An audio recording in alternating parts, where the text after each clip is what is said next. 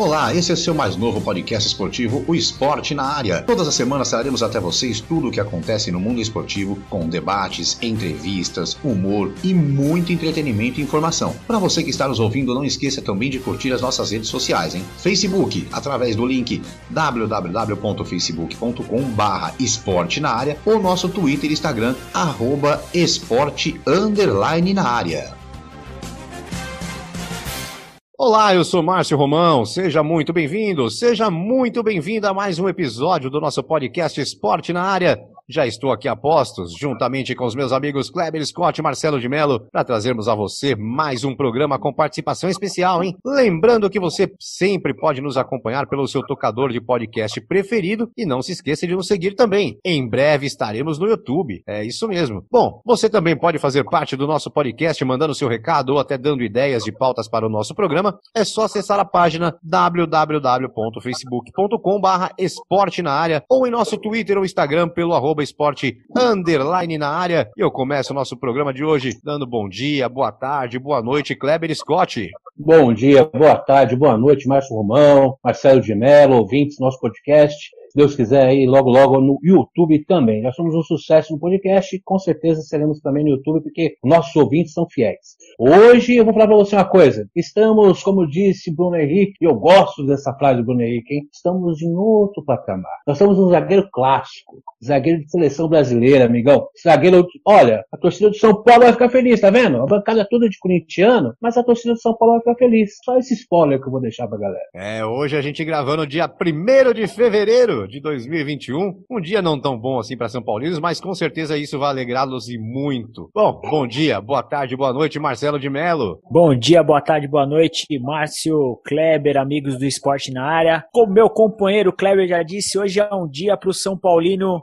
ficar muito feliz. Que não era um zagueiro só, Kleber, era um zagueiraço. Mas o Márcio vai fazer as honras e vai apresentar o nosso convidado. Manda bala, Márcio. Isso mesmo, hoje recebemos ele, que é nascido em 20 de junho de 1954 em Monte Sião, Minas Gerais. Começou a carreira no juvenis do Guarani, mas logo depois foi levado para Ponte Preta. Estreou em 73 e logo foi chamado para a seleção juvenil, onde foi campeão sul-americano em 74. Teve também uma rápida passagem pelo Cosmos dos Estados Unidos. Em 1980, desembarcou em São Paulo para jogar no tricolor paulista, onde formaria uma das melhores zagas que o futebol brasileiro já viu ao lado de Dom Dario Pereira. Ele participou de três Copas do Mundo em 78 na Argentina, 82 na Espanha e 86 no México. Bom, estamos falando dele. Bom dia, boa tarde, boa noite, José Oscar Bernardi ou simplesmente Oscar. Seja bem-vindo ao Esporte na Área. Muito obrigado, Marcelo, ao Kleber, mas, mas muito obrigado aí pelo convite, por estar aí participando do seu do programa de vocês. É um, um, prazer, uma honra muito grande a gente trocar ideias aqui, né? Atualizar algumas outras, mas aquilo que puder falar e, né, e conversar, né, fico à vontade, estou à disposição de vocês. É isso aí. Bom, Oscar, é, você surge ali na Ponte Preta aos 19 anos e logo é chamado para a seleção juvenil, se tornando aí uma grande revelação e promessa promessa do futebol na época. Como se deu a sua vinda de Monte Sião para Campinas e essa troca depois do Guarani pela Ponte Preta? Então, isso aí é uma correçãozinha que eu gostaria de fazer, até ouvi você falando. Na verdade, eu não estive no Guarani, eu, eu, eu fui apenas um treino no Guarani e eu, eu voltei. Assim também como fiz na Ponte Preta, porque eu, eu não queria é, deixar a família, deixar aqui os amigos do interior, né? Tava, era assim, uma pessoa muito tímida, tímida, né, acanhado, e não, não, é, não, era assim o meu pensamento em, em deixar uh, o meu, uh, né, os meus pais, o meu tudo aqui e, e, e sair pelo mundo, né? Não estava ainda preparado para isso porque eu era tinha apenas 16 anos, entendeu? E então eu voltei é, lá da Ponte Preta mesmo umas duas vezes eu, eu retornei, não queria mais, não queria ficar lá, mas é, é assim o futebol vai empurrando a gente, né? Aí eu vinha para cá jogava, eu, tinha, eu era com 16 16 anos, mas eu tinha já esse mesmo tamanho, era assim meio espigado e, e, jogando na zaga, né? E sobressaía junto com os mais velhos que jogavam no time aqui já dos adultos.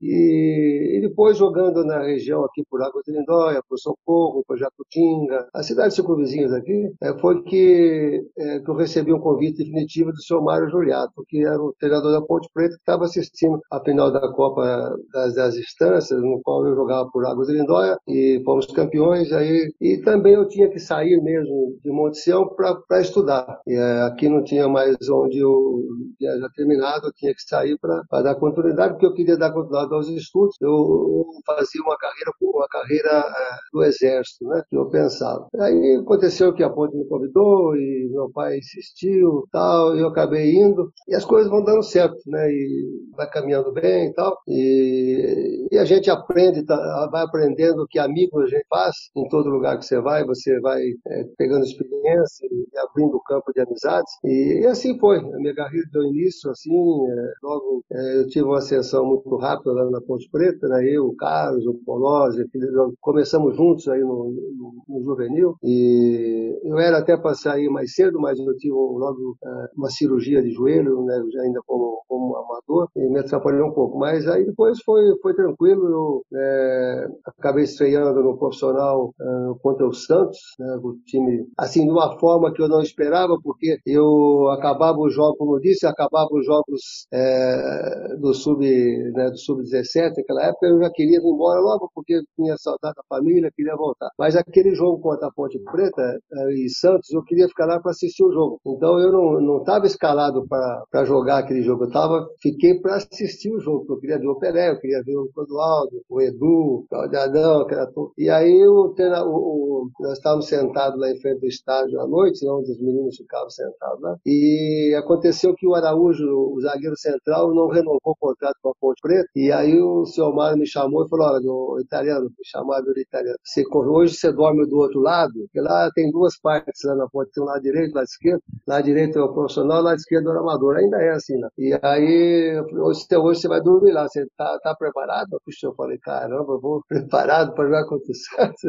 falei um, né, que tô meio que, é, assim, meio, meio com receio, mas dormi do outro lado lá e tal, foi tudo bem. E aí o Araújo, de fato, não renovou o contrato e acabou sobrando para mim aí a camisa, né, de estreia. Eu garotão ainda, mas encarei, eu me recordo que o Chicão jogava na ponte e, e ele me chamou no quarto dele e falou, oh, garoto, fica tranquilo que eu vou estar do seu lado ali. A bola que você pegar, pode jogar para mim aqui que eu vou estar sempre ao seu lado ali, não vai ter problema. E assim foi. É, fiquei lá, o time, a ponte é, ganhou de 2 a 1 um, e aí nunca mais saí. Foi assim, a minha estreia, né? Já entrei na fogueira logo de cara. Já. Foi aquele, Mas, tá pronto, aquele tá pronto, aquele, é... tô, tô.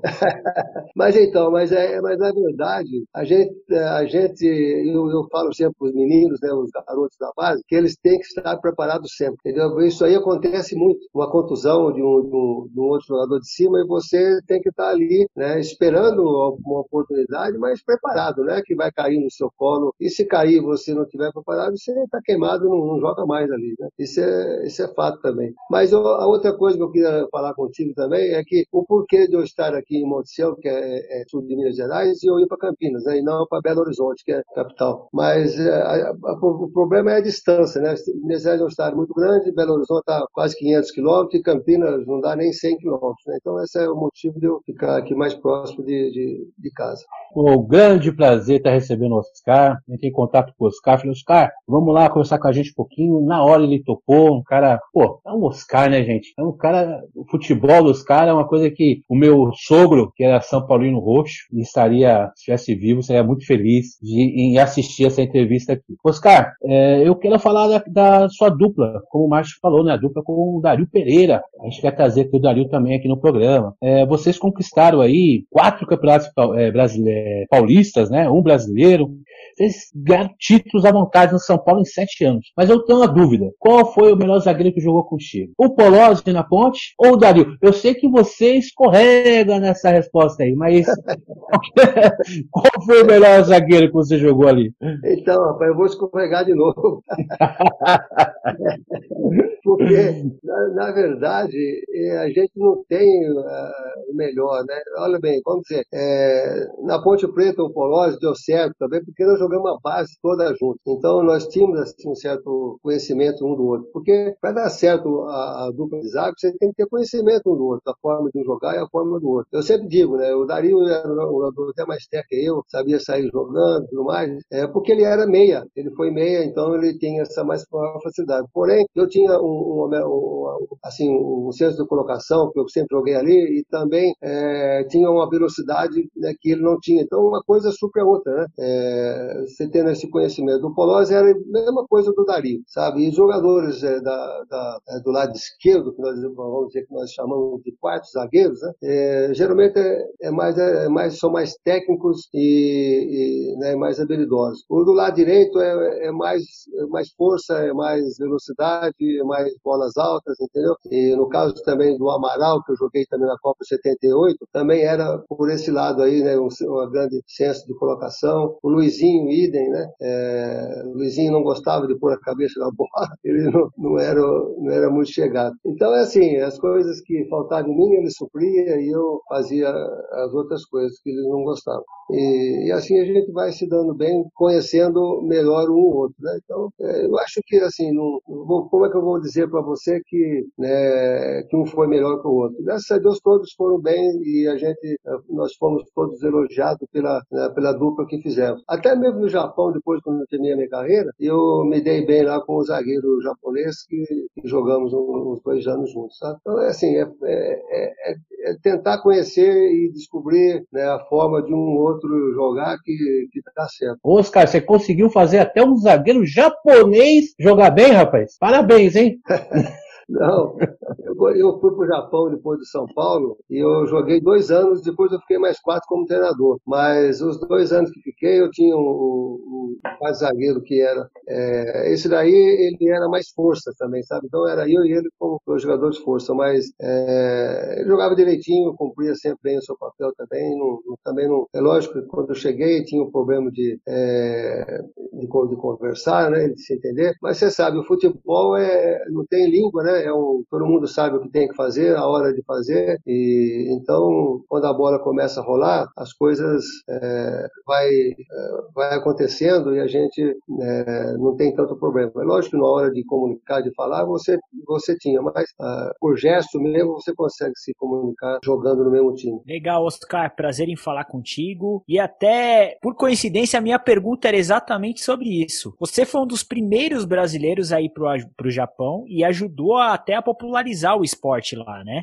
E, e, a minha dúvida era exatamente essa: como que foi a experiência de jogar lá do outro lado do mundo, essa questão da língua, a comida totalmente diferente da nossa terra. Conta pra gente então como foi essa experiência aí no Japão. Ah, foi muito boa. Eu, eu, eu quando eu fui no Japão, é, de fato, tinha alguns brasileiros lá que, que foram, foram para trabalhar e, e, também jogavam e fizeram bastante sucesso lá, sabe? Assim, agora jogador profissional, é, de fato eu fui eu fui o primeiro, eu e o Milton Cruz, que, que chegamos lá no Japão, até estreamos um contra o outro né, no, mesmo, no mesmo dia. É, fomos adversários, lógico, e amigos também lá no Japão. Mas é, o japonês eu, me surpreendeu bastante. O time que eu jogava, que era o Nissan, né, hoje mudou o nome, que é Yokohama Marinos, depois da Copa de 2002, que o Japão é, a Copa junto com a Coreia em 2002, os clubes japoneses viraram todos profissionais e, e tiveram que mudar o, mudar o nome. Né? Então, o meu clube, que era o, Nissan, virou Yokohama Marinos. Né? O clube fez uma enquete no rádio e televisão e, e, é, e, o nome que ganhou foi Yokohama Marinos. E, e, assim foram com todos os outros clubes. Então, eu fiquei muito surpreso né, pelo, é, pelo futebol que, que eles jogavam. Né? Um time muito bom, muito técnico. Ganhamos assim muitos títulos, ganhei sete títulos lá no Japão como, é, como jogador, é, três títulos como treinador quatro títulos. Mas era um time, de fato, muito já é, bem treinado, sabe? E me surpreendeu o nível técnico do japonês. Aqui no Brasil, a gente está acostumado a dizer que quando o jogador era bom, quando era ruim, era, era japonês, né? Era futebol. Mas é, depois a gente vê que nós estávamos errados. O japonês é, sabia, ainda sabe jogar futebol. É lógico que tem é, uma velocidade muito maior, é, tem muitos erros ainda, né? Mas é, evoluíram bastante, sim. E, tanto é que muitos brasileiros hoje trabalham lá e, e jogam também, né? Ou seja, é, eu tive problema quando cheguei, eu, tava, eu tinha uma filha pequena e eu precisava estudar. É, alimentação, felizmente a gente, supermercado japonês tem tudo, a gente comprar e a minha esposa podia cozinhar e fazer. Mas a comida japonesa também era muito boa, muito fácil de preparar e de achar em qualquer lugar, então não, não houve problema. O maior problema talvez tenha sido mesmo o idioma. Inicialmente, eu, o primeiro ano, os primeiros dois anos, eu tive né, um intérprete que, me ajudava é, dentro do campo, mas depois entrei aprendendo e, e né, eu também fui estudei um pouco de japonês para aprender e aí acabei gostando do Japão, né, me, me sentia muito bem lá, seguro né, em tudo que fazia. As coisas no Japão são planejadas e elas de fato acontecem né, no, no, seu tempo. É, não vai acontecendo ao Deus dará como que às vezes é aqui. É, então me acostumei muito. Eu era eu sou uma pessoa muito séria, levo as coisas muito a risco. E o japonês também, então eu estava no lugar certo, né? E casamento demais, perfeito. É, gostei demais do, do Japão, da vida lá dos do japoneses. O meu clube tinha uma estrutura muito boa, né? uma facilidade muito grande de, é, de se locomover dentro do, do país, porque é, além do avião, que se usa muito pouco para jogar, mais o trem-bala, né, que é o, o Shinkansen, e não, não causa estresse nenhum e, e, né, e, também você chega, não, não, está cansado, né, porque é, é uma viagem tranquila. Então, assim, é, gostei demais. Eu voltei do Japão porque na época meus pais estavam doentes e eu, inclusive, perdi meu pai quando estavam lá e no meu último ano e eu não pude vir por, pelo motivo da distância, né, que, que não dava tempo. Então, assim, não, não esperava que quando eu despedi do meu pai para ir para lá, eu estava despedindo pro resto da vida, entendeu? E depois a minha mãe, não sei, uns, uns meses depois também adoeceu, estava precisando da presença aqui, eu acabei né, terminando um ano, um contrato lá e não, não renovei e voltei embora. Então foi assim, mas um, boas lembranças, tenho bons contatos no Japão e, e, fiquei muito feliz de ter ficado por lá todo esse tempo. É isso aí. É, voltando um pouquinho aí no tempo, vamos lá em 78 agora. Em 78 aconteceu uma coisa meio que inusitada aí no, no futebol, né? O presidente do Corinthians na época, o Vicente Mateus, ele falou para Deus e o mundo em tudo quanto é lugar, televisão, rádio, jornal, que já tinha te contratado, que já tava tudo certo, que já tinha assinado, Oscar vem pro Corinthians e depois acabou que você acabou não vindo. É, tinha tido essa conversa mesmo? Houve alguma conversa? Houve alguma proposta do Vicente Mateus? Ou era aquele jeitão dele de falar demais mesmo? Olha, eu, eu recordo, sim, do, da, desse falatório do, do Corinthians, mas do, da parte do Corinthians foi mais com o presidente do, da Ponte Preta. Né? Eu cheguei a conversar com o presidente do Palmeiras e também é, com o diretor do Palmeiras. Então, é, tivemos, assim, algumas conversas, o presidente, eu me lembro que ele tinha um, uma chácara aqui em Valinhos, próximo a Campinas, então nós nos reunimos lá. É, a Ponte, a, o Palmeiras queria levar a dupla, eu e Colossi, mas a Ponte só queria vender um, então acabou vendendo o Colossi, trouxe até na época o Mário Soto, né, do Chile, para jogar, fazer a dupla com o Paulo. Mas assim, eu, então foi a, a, Corinthians o comentário, teve o Palmeiras e depois também teve o Cruzeiro. Né? O Cruzeiro, inclusive, eu, tinha até assinado um pré-contrato que se eu fosse para algum clube do Brasil, eu iria para o Cruzeiro. Né? Aí nesse meio do caminho apareceu aí o Cosmos, né? e a Ponte Preta, por questão financeira, achou mais vantajoso eu ser vendido para os Estados Unidos. É, em 80, quando você volta para o futebol brasileiro, você volta para o São Paulo, né? E ali é, pega logo uma é. final de campeonato paulista contra a Ponte Preta. contra o seu ex-clube. É, é, é, e, foi, e foi uma sequência, né? Foi 80 contra a Ponte, 81 Corinthians, 82 Corinthians, 83 Corinthians de novo. Então, assim, foi uma, uma sequência de finais ali. Mas em 80 você volta e volta contra a Ponte Preta numa final de Campeonato Paulista. Como foi para você ali o, o, sentimento, o coração, aquela coisa de estar tá voltando e pegar justo a Ponte Preta numa final? É, eu, eu gosto muito da Ponte Preta, sabe? Eu tenho um respeito, um carinho muito especial pela Ponte. É, aprendi a gostar do clube. É, eu acho que todos os jogadores da época é, gostam da Ponte e, e admiram e viraram Ponte Pretano, sabe? É uma coisa interessante. Inclusive, nós temos hoje um grupo daquele, daquele time de, de 78, né, dos anos é, de glória da Ponte Pretano. É lógico que nesse jogo aí, eu sabia muito bem que a Ponte estava buscando o título que ela nunca teve, né? Que ainda está buscando, que é ser campeão paulista ou ser campeão. Né? É o clube mais velho do Brasil que não tem ainda é, esse título paulista e que passou muito perto em 77. Então eu tinha que pensar de uma forma diferente. Eu tinha que falar, dessa vez então vai vai ter que esperar um pouco mais, né? Vamos tomar que seja o ano que vem, né? Mas a gente, lógico, não pode ver, é, apesar de gostar de ter um, né, um grande prestígio na cidade com os torcedores da Ponte Preta e como clube, você tem que saber defender as suas cores no lugar e respeitar a camisa que você veste onde você está.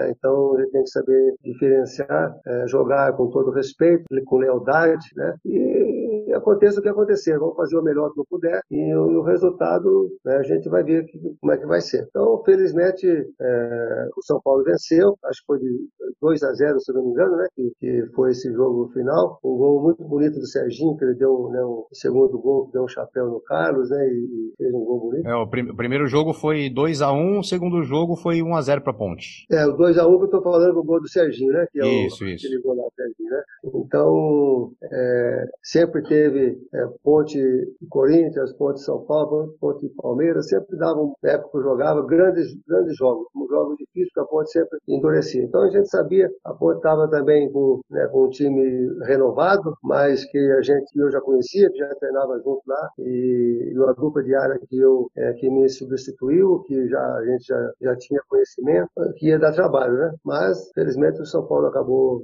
é, levando mais uma vez. Oscar, é, 78, 82 e 86 foram as suas Copas, né? Isso. A 82, titular, titular absoluto ali, né? E em 86 você acabou ficando no banco do Júlio César e do Edinho. E, sem dúvida nenhuma, você foi muito mais jogador que os dois. Ali, qual foi o problema? Foi problema de confusão? Ou, ou o Tele conversou com você ali, explicou a situação? É, relembre pra gente essa situação da, do banco da Copa de 86. É, 78, eu fui titular. É, o Luiz Pereira tinha sido vendido para, para a Espanha, né, o Atlético de Madrid, e aí surgiu a oportunidade, porque eu tinha sido, eu tinha sido convocado a primeira vez logo depois da, da, da final do Corinthians, é, o Cláudio Coutinho nos chamou para a eliminatória de 70, 78, então 77 nós tivemos a eliminatória. E era o Luiz Pereira que jogava, então eu, eu, eu, eu fui, mas não, não, era titular. E, e depois com a sua venda, aí abriu a brecha para é, ser titular da seleção, foi nos, nos, jogos, nos jogos que o Brasil fez uma excursão para a Europa, e aí nós jogamos bem, eu fui, eu fui relativamente bem, o Coutinho achou, né, não, não, convocou o Luiz Pereira. É, talvez também por causa da idade. Né? Mas e assim foi. Né? Não eram os jogadores de antes, não eram assim tão, quando saiu do Brasil, não eram tão é, vistos, né? Não tinham assim um scouting,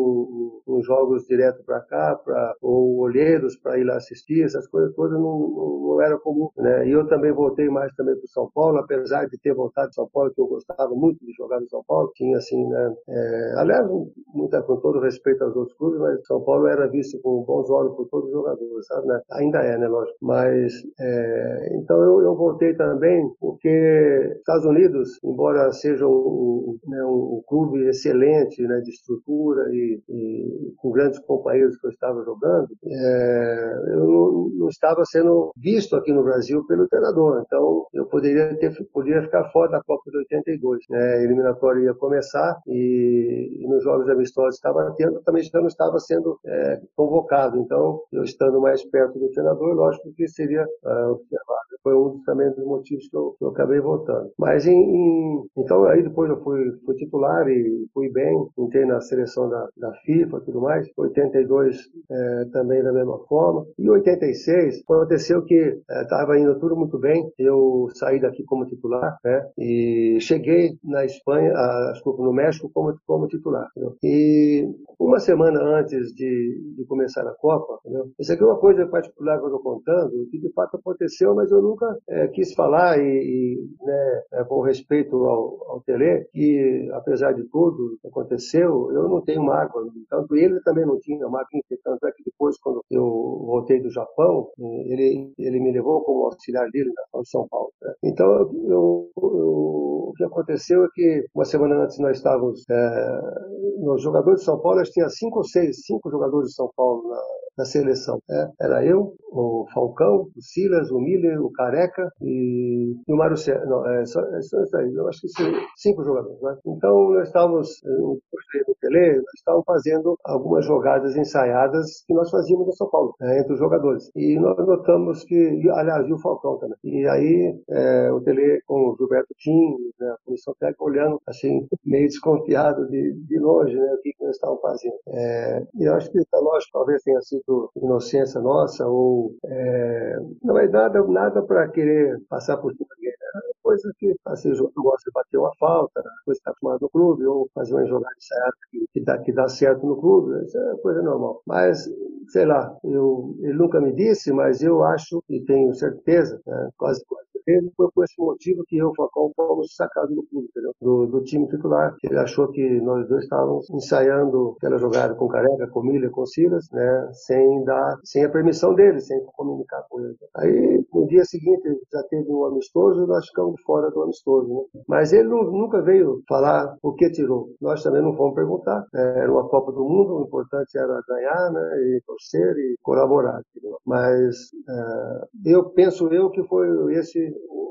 o né? sem é, tirar os méritos também do Júlio César, que jogou bem, que foi é, substituiu a altura. Né? Então, eu creio que foi por esse, esse foi o, o motivo que nós dois, pelo menos, é, que eram mais, o mais experientes, mais velhos, né? saímos do time. Ele entrou, optou por entrada do Júlio César no meu lugar e do, do Elzo no lugar do Falcão. Legal, Oscar. E a, aproveitando um pouco isso, é, nas nossas pesquisas que a gente fez sobre a sua carreira, a gente, a, uma das coisas que eu acabei encontrando é que você teve alguns problemas com o Cirinho, né? Durante a sua passagem do São Paulo. É, e aí a gente gostaria de saber quais foram esses problemas aí mais acalorados, se podemos dizer assim, com o Cirinho. Não, deixa eu te falar. Eu, eu nunca fui um cara problemático, sabe? Em todo lugar que eu passei, eu sempre é, levei numa boa, é, procurei a amizade dos companheiros e o bom entendimento com toda a comissão técnica, com a diretoria e até mesmo com os torcedores entendeu?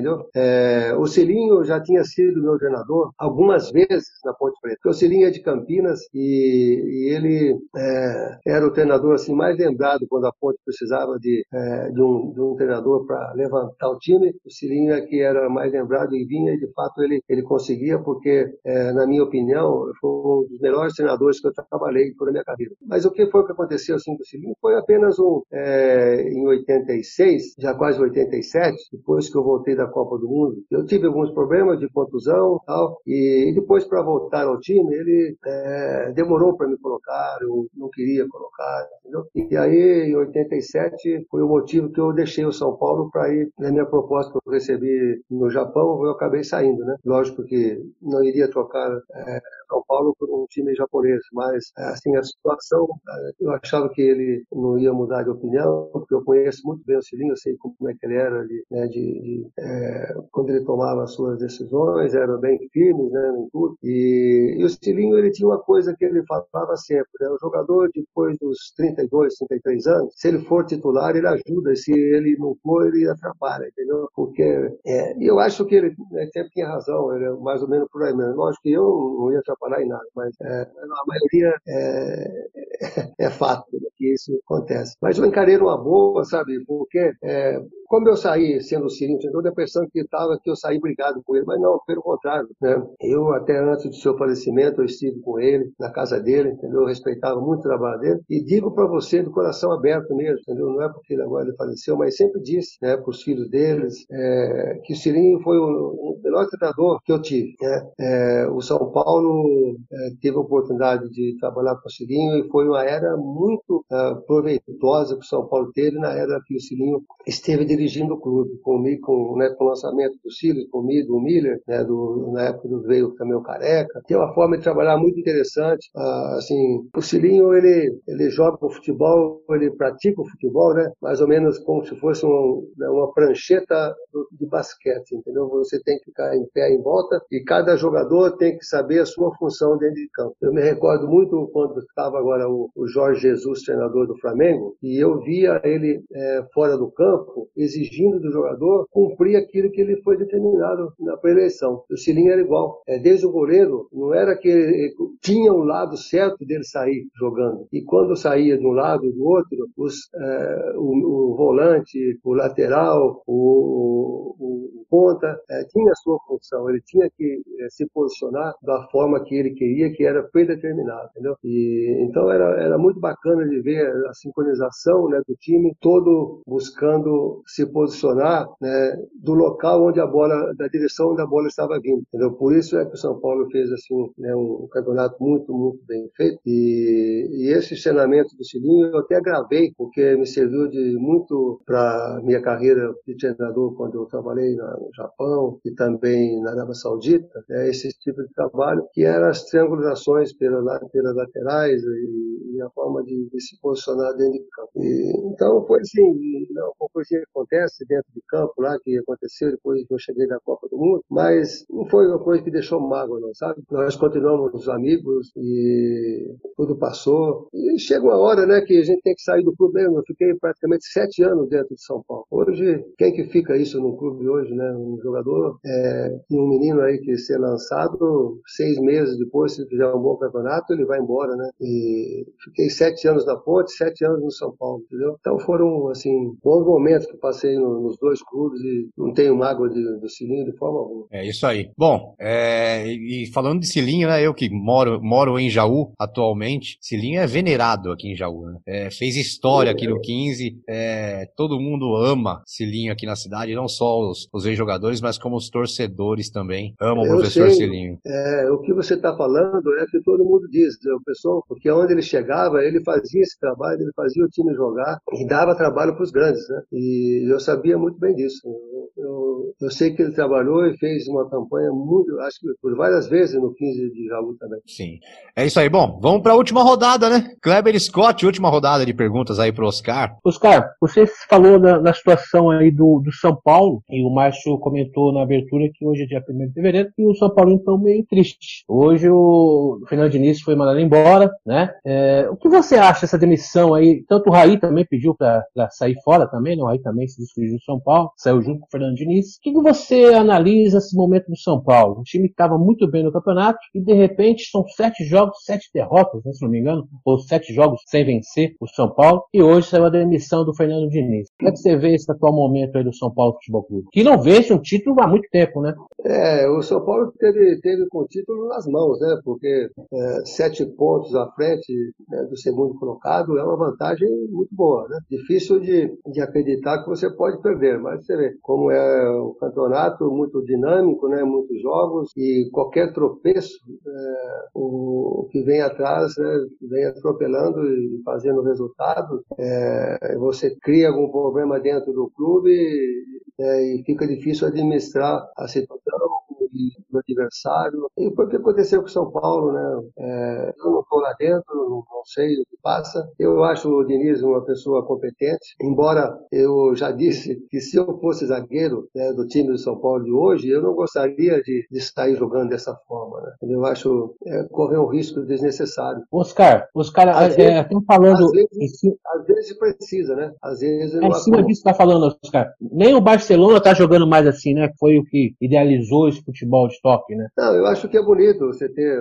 assim, a toque, a posse de bola. É, o Diniz é uma pessoa competente, ele é um, um treinador é, jovem, responsável, é um, uma pessoa honesta né, dentro do clube. É, mas eu, eu creio que é, assim, é, às vezes essa forma de, de, jogar não é, não é, não é fácil, né? De, de, é um risco que você corre desnecessário, né? Porque você tem dois gols, é um aqui e outro lá, e você tem que fazer gol lá. Então eu acho que você ser mais objetivo é melhor, né? Você protege mais a zaga. E eu, por exemplo, eu no meu caso, eu fosse zagueiro, eu não, não gostaria de fazer esse tipo de, de papel. E né? eu acho que pode se posicionar de uma forma diferente dentro de campo, que você não corra, corra menos risco né? e, e seja mais, mais objetivo. Né? Oscar, mas você acha que você acha que foi o problema estático ou, ou o grupo ali que rachou? Ele não soube ali administrar o grupo? Porque após aquela confusão com o Tietchan, as coisas pioraram muito. Né? Então, eu, sinceramente, eu, não, eu não, não, posso dizer porque é,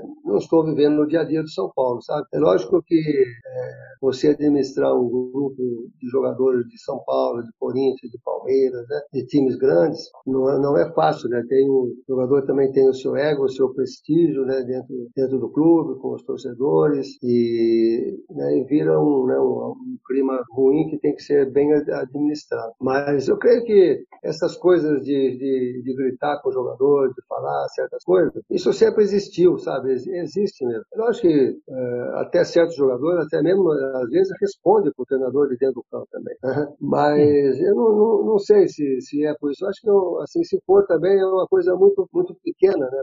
Para ser relevado assim, a tal ponto de, de perder o grupo, de, de passar é, essa chateação para, os, para os demais, de comprar a briga. Eu acho que não, não acredito que tenha sido isso, não, sabe? Eu acho que também é, foi mesmo por, é, é, é por jogando futebol, né? Da forma disciplinar dentro de campo, é que o São Paulo perdeu. Não, assim, não, não vejo é, arrumar aqui um motivo, uma desculpa, né? Eu não soube administrar os, né, os jogos que teve pela frente. É, e, e, você perde uma, perde duas, né? É, a, comentário, o jogador perde a confiança, é, sabe quando é, a situação está, está ruim, muito, muito comentário, muita crítica. É, ainda por sorte que não tinha torcida, né? Porque com torcida ainda é pior. o jogador perde a confiança e ninguém gosta de arriscar, cada um faz o mais fácil e, um, sabe, um quer dar, entrega a bola para o outro para fugir do problema. É, é, assim, né? Transfere sempre o problema para o outro sem correr risco e, e, começa a fazer muito simples e, né? e acaba que o resultado não sai. Né? Oscar, no seu tempo de São Paulo, o seu, o seu time ao qual você jogava criou uma rivalidade em 82 e 83 com aquele Corinthians da democracia corintiana, né? É, que tinha grandes jogadores tanto de um lado quanto do outro. Como que era enfrentar aquele time que tinha todo um conceito diferente, até político, que entrava dentro do clube e acabou trazendo, né, um bicampeonato para o Corinthians? E como que vocês viam essa essa situação desse Corinthians aí tão diferente até pela época? Olha, o, é, o time do Corinthians era, era um time de respeito, né? Tinha grandes jogadores, tinha o Sócrates, Vladimir, Viro, é, é um time é, também muito, muito bom, muito técnico, mas é, assim, em, em termos de, de, é, de, democracia que você disse, eu sinceramente não, não, não, sei qual é o, a vantagem o motivo disso tudo, né? Qual era, vamos dizer, o porquê de democracia, né? Se democracia seria o quê? Por exemplo, naquela época, de não concentrar e poder, vamos dizer, liberar uma cervejinha no, no jantar para jogar, talvez seja isso, né? Mas não, nada de né, que tinha assim um posicionamento político cada, cada jogador, né? Lógico, mais o Sox que, que, se manifestava mais, né? Mas na verdade o que foi que aconteceu é que o time era o time do Corinthians era bom mesmo e uh, ganhou ganhou jogando é, não, não, foi de, de outra forma. É, é, foi dois grandes times que jogaram, um tem que um tem que ganhar e o Corinthians levou a melhor. Sinceramente eu não tenho assim nenhuma desculpa para dar e né? Foi dois grandes jogando, né? Um, um vence, né? E não tenho é, desculpa nenhuma. Né? É, foram três finais seguidas, né, Oscar? 81, 82 e 83, não foi isso? Vocês ganharam, isso, 80, vocês ganharam 81, 82 e 83 o Corinthians ganhou, né? Foi. Então, é assim, é o momento do clube, né? O São Paulo teve uh, bons momentos uh, seguidos né? e, o Corinthians teve também essa época áurea deles, né? Com, né? com o time aí, com esse time, com os Sox que comandavam o elenco e, e assim, tem uns clubes que passam alguns momentos bons, como está passando agora né, o, é, o ano passado o Flamengo, como está agora o, né, o, Palmeiras. É uma coisa muito comum né, no, no, futebol isso acontecer. É lógico que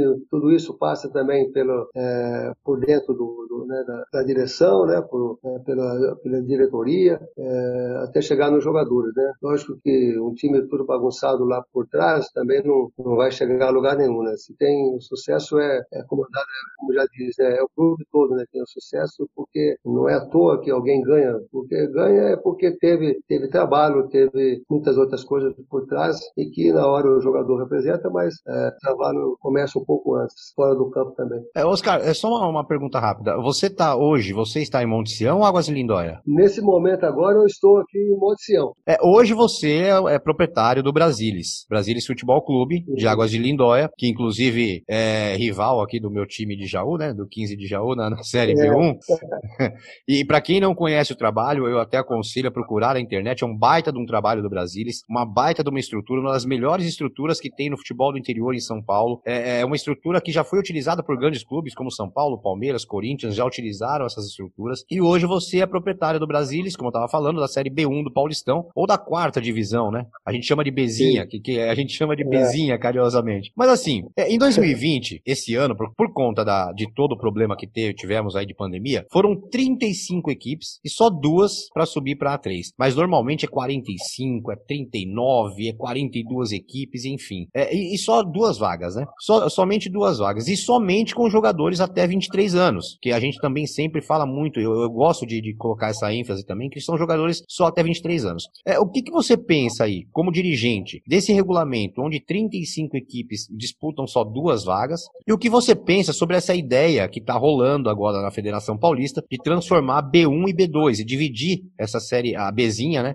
em dois grupos aí, em B1 e B2. O que, que você acha disso e o que, que você pensa também sobre esse, esse, essa norma aí de jogadores somente até 23 anos para o futebol do interior? É, o, esse ano passado foi um ano atípico, né, devido à pandemia, é, mas o, o, o, Brasil foi eu que criei, eu que, né, que formei, foi o primeiro clube empresa do Brasil e aos modos, né, de clube empresa mesmo, foi até o, o Carlos Miguel Aidar, que era o presidente de São Paulo, que me fez o estatuto, e completou 13 anos agora. Então, o, o Matheus, meu filho, ele está tá tocando e vai indo muito bem. O Brasilis é um clube que a ideia nossa é da formação. Né? Nós não estamos trabalhando para subir, para chegar, é, né? porque nós sabemos que é a dificuldade e sabemos também da, do dispêndio de dinheiro que se gasta para chegar lá. Né? Então, não, não é brincadeira, não pode brincar com foco. Então, nós optamos por trabalhar na, na formação de atletas. Né? O, o, forte do Brasil é o sub-15 e o sub-17. Então, disputamos assim com, o sub-15 e o sub-17, ele não tem divisão, disputa junto com os grandes, né? com Palmeiras, Corinthians, São Paulo, Santos. É, então, é, um, é, um, é, uma vitrine muito boa, né? E como a gente trabalha nessa, é, muito bem aí nessa, nessa categoria, então, a gente procura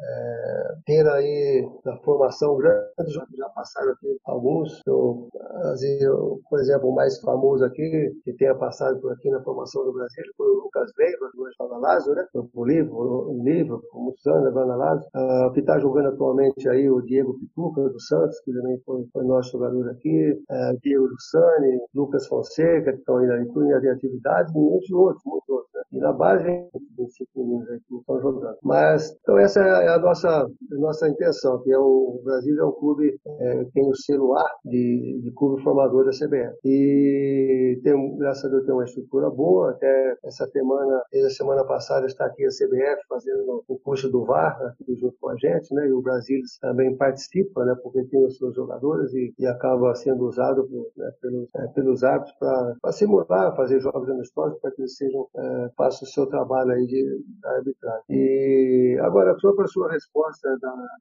eu acho que é, esse ano aqui, como eu disse, foi atípico, então poucos clubes é, disputaram, não, não quiseram, alguns não quiseram disputar, antes, antes era obrigatório, você tinha que disputar o campeonato. Agora, é, assim, a federação tem uma opção de, de não disputar também o campeonato, né, e, a pessoa, o time só fica é, disputando a base. Mas é, eu acho que é, dividir a B em B1 e B2, eu, eu acho que não, não, é, não é vantajoso. Entendeu? Eu creio que é, é muito, é, é, muito difícil, porque é muito caro para, para os clubes ter que jogar tanto e primeiramente, o campeonato ser regionalizado é muito melhor porque é, é menos dispendioso, né? De verbas para os clubes de ter que jogar em um lugar muito mais distante. O estado de São Paulo também é um estádio muito grande, né? É, sair de São Paulo para ir, ou de Águas de para ir, por exemplo, em Jaú, não é, não é, não é fácil. Tem que ir um dia antes, né? É, para gastar com hotel, viagem, entre outras coisas. E vice-versa, né? Para todo mundo. Então é mais fácil você disputar dessa forma. Mas eu creio que se fosse de uma forma do campeonato até mais rápido, é, seria, seria melhor. O que acontece que o pessoal fala muito é que tem muitos jogadores de, acima,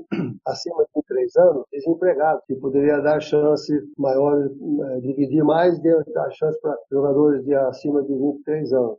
Mas eu acho que é um jogador com 25 anos, 26 anos, disputando a Bzinho, eu acho que é, poucos, poucos times deviam também se interessar né, por, por esses jogadores, é, disputando, saindo da, do AB, já disputar o campeonato da Série A, é, eu creio que seria muito mais, muito mais difícil. É, o Estado de São Paulo preza muito na, na formação de atletas, né? Então, o, o Sub-23, por exemplo, só para você ter uma ideia, o, o, o esse ano aqui, disputou o campeonato com jogadores de 17 a 19 anos somente, entendeu? Por quê? Porque a gente acha que é, não é vantagem para nós, nós temos jogador aqui de 20 anos, 21 anos, eu não vou conseguir empregar esses jogadores no Palmeiras, no, é, num clube é, de primeira divisão, ou da Série A ou da Série B até mesmo, sendo com 22, 23 anos, entendeu? Eu acho que você trabalhando nessa fase de, de jogadores mais jovens, é, tendo um, certo talento, é, pelo número de é, olheiros que nós temos hoje, de, de, de scouting, né, olhando os jogos, é muito grande. A facilidade de você empregar os jogadores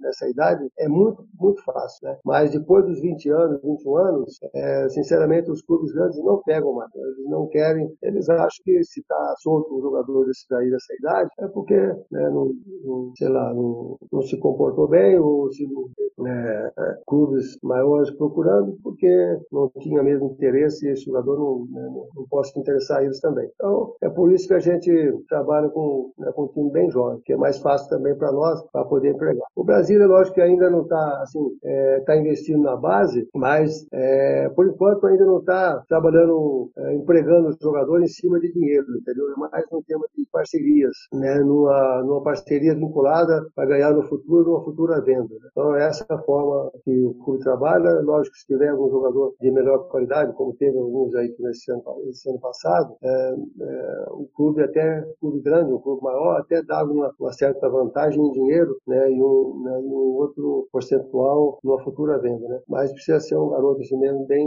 é, de um nível bem técnico bem alto. É, a Série B com essa questão de regionalizar, ela, ela recupera, ela deixa os times realmente sem gastar muito, tanto é que esse ano aqui o, o Brasil estava num grupo bem regionalizado ali, Amparo, é, Flamengo, de Guaru, Flamengo de Guarulhos, Itapirense e, e o Guarulhos é, mesmo, né? Foram, foram, esses os times e por um ponto só o Brasil não conseguiu é. avançar de fase, foi por pouco. Bom, é. mas agora, para encerrar de vez, Oscar, nós já tomamos muito seu tempo aí, queria agradecer essa disponibilidade sua. É, para encerrar de vez agora, tem aquela coisa que a gente sempre fala com os ex-atletas, é, ex-preparadores físicos, ex-técnicos que conversaram com a gente aqui, que é o seguinte: é, você é aquele cara sério, aquele jogador clássico, aquele zagueiro clássico. Mas ali na, na, nas concentrações, é, nas resenhas, no dia a dia, ali na, no hotel, tinha, lógico que tinha, né? Aquela, aquelas brincadeiras, aquelas risadas, aquelas coisas todas entre vocês ali. E a gente gostaria que você contasse alguma história engraçada aí de algum ex-companheiro seu, é, sem filtro, tá? Pode falar à vontade, não tem problema não. Mas uma história engraçada aí dessa época. Então, as pessoas sempre pedem é, para contar alguma coisa engraçada, né? E, e você sabe, quando a gente tá com outro jogador, a pessoa lembra a gente para. Você lembra aquele fulano, naquela época, aquele dia, nós estávamos onde e tal. E aí sempre a gente acaba lembrando. Mas sozinho, cara, eu tô meio caduco. Mas olha, eu, eu, eu trabalhei com, é, na Ponte Preta, uma época com, com o Dadá Maravilha, né? Então é, eu ficava na mesa, eu era garotão ainda, mas morria de rir com, com o Dadá. Né? E quando ele falou daquela uma, aquele jogo, é, nós estávamos jogando, acho que foi lá em Santa Catarina, e quando ele falou que, que, ele, que ele marcou um gol de cabeça, e o cara foi entrevistar ele, nós estávamos tomando banho, porque ele falou do, do que só Dadá e helicóptero que para no ar, né? Aquele, aquelas conversas dele. E assim tinha muitos outros, né? Tinha no São Paulo o Mário Sérgio, que era também contador de piada e, e fazia suas palhaçadas no dia a dia lá do, da concentração. Sempre Oscar, mais, Oscar. Mais engraçado, o Serginho. O né? Serginho Chulapa, deu muito trabalho para você, Chulapa? O Chulapa deu, cara. O Chulapa deu bastante trabalho como adversário, sabe? Mas ele, o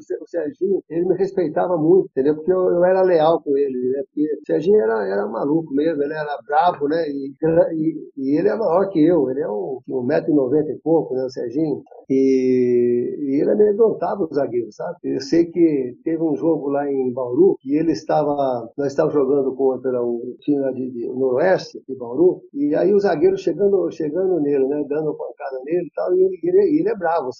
Ele falou, é, voo, ele falou e tal, e o cara não queria saber, sabe? Um zagueirão lá chegando, chegando o pau nele. E eu sei que, que eles estavam ganhando de 1 a 0 e o cara marcando em cima o Serginho. E aí o, ele passou, foi no intervalo, voltou e tal, e falou, Ô, garoto, São Paulo tá te olhando aí para levar você, viu? E você para de dar pancada, joga futebol, pô, entendeu? Você tá chegando, só dá, quer, quer jogar feio, pô, joga legal, joga bonito aí, joga na bola, para de, de, de chegar junto, né? Tá bom. Aí acabou o jogo, o que aconteceu? 2x1 um pro São Paulo, dois gols do Serginho. Aí depois do jogo, o cara foi tá vendo? Serginho, não esquece de dar um toque lá pros caras então, tá? Ele falou, ah, seu Juvenil, você, tá, você acreditou no que eu falei, seu...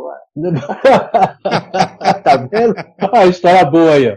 É, Serginho. É, Serginho. E o Serginho, ele falava que ele falava o seguinte: que a sentença do zagueiro era a primeira chegada que ele dava. Dependendo é, da chegada que ele dava, ele já marcava, olha, o jogo tão. Deu a primeira, então agora vai apanhar o jogo todo. Ele era assim mesmo, né? É, o Serginho era, era de fato é, sangue no olho. Ele era um cara muito sério, mas ele, ele era leal, mas ele não gostava. Que antes, né, os caras gostavam de amedrontar, sabe, tinha aquele negócio de amedrontar o atacante, né? Chegando junto, dando uma, umas pancadas, achava. O Serginho não tinha medo, não era assim que marcava, entendeu? Eu acho que era. Eu, eu prestava mais atenção no Serginho porque eu sabia o lado que ele saía, ele era canhoto, então eu fechava o lado que ele ia chutar, que ele ia, que ele ia sair, entendeu? Então ele leva certa vantagem, né? E, mas eu vi muitas coisas dele, que ele não, não se levantava com zagueiro nenhum, não, não levava desaforo, não, era danado. E é tive, tive, um grande prazer jogar pro Serginho, fez muitos gols e, e ainda hoje prezamos pela amizade dele. É isso aí. Bom, pessoal, chegando ao fim do nosso esporte na área de hoje, olha, uma resenha super legal, um bate-papo muito gostoso com, com essa lenda, né? Com essa lenda do futebol, com essa lenda do, do futebol paulista, Ponte Preta, São Paulo, enfim. É, hoje, com certeza, aí os São Paulinos estão felizes com, com essa presença aqui no, no nosso esporte na área. Gostaria muito de te agradecer, Oscar, em nome do, do esporte na área, pela sua disponibilidade, pela sua simpatia. É, assim que entramos em contato com você através do Kleber. Né? Na mesma hora você aceitou o nosso convite, participar do nosso podcast. Olha, muito obrigado de coração, viu? Fique com Deus, muito sucesso. Ah, muito, muito, obrigado pelo convite. Sucesso aí para vocês também. Ao Marcelo Melo, ao Kleber Scott. Ao Márcio, muito obrigado aí por, pelas suas perguntas e né, pela condução do, do, programa. E foi um prazer estar, estar, com vocês. Precisando é só chamar, tá bom? É isso aí. Quando... Sucesso, sucesso para todos vocês. E o, o campeonato é regionalizado, mas quando jogar 15 de Jaú e Brasília numa segunda fase, a gente se encontra aqui em Jaú. Com certeza. Mas, Oscar, Tomara. muito obrigado pela presença. Kleber Scott, Marcelo de Mello, boa noite. Você que acompanhou até agora o nosso esporte na área, muito obrigado. Semana que vem tem muito mais para você. Fiquem com Deus e até lá. Você curtiu mais um Esporte na Área, o seu mais novo podcast esportivo. Aproveite e não esqueça de curtir nossas redes sociais, Twitter ou Instagram, arroba esporte underline na área ou pela nossa página do Facebook, www.facebook.com barra esporte na área. Esporte na área, sua mais nova opção de podcast e informação a qualquer hora do dia ou da noite, sempre ao seu alcance e sempre junto com você.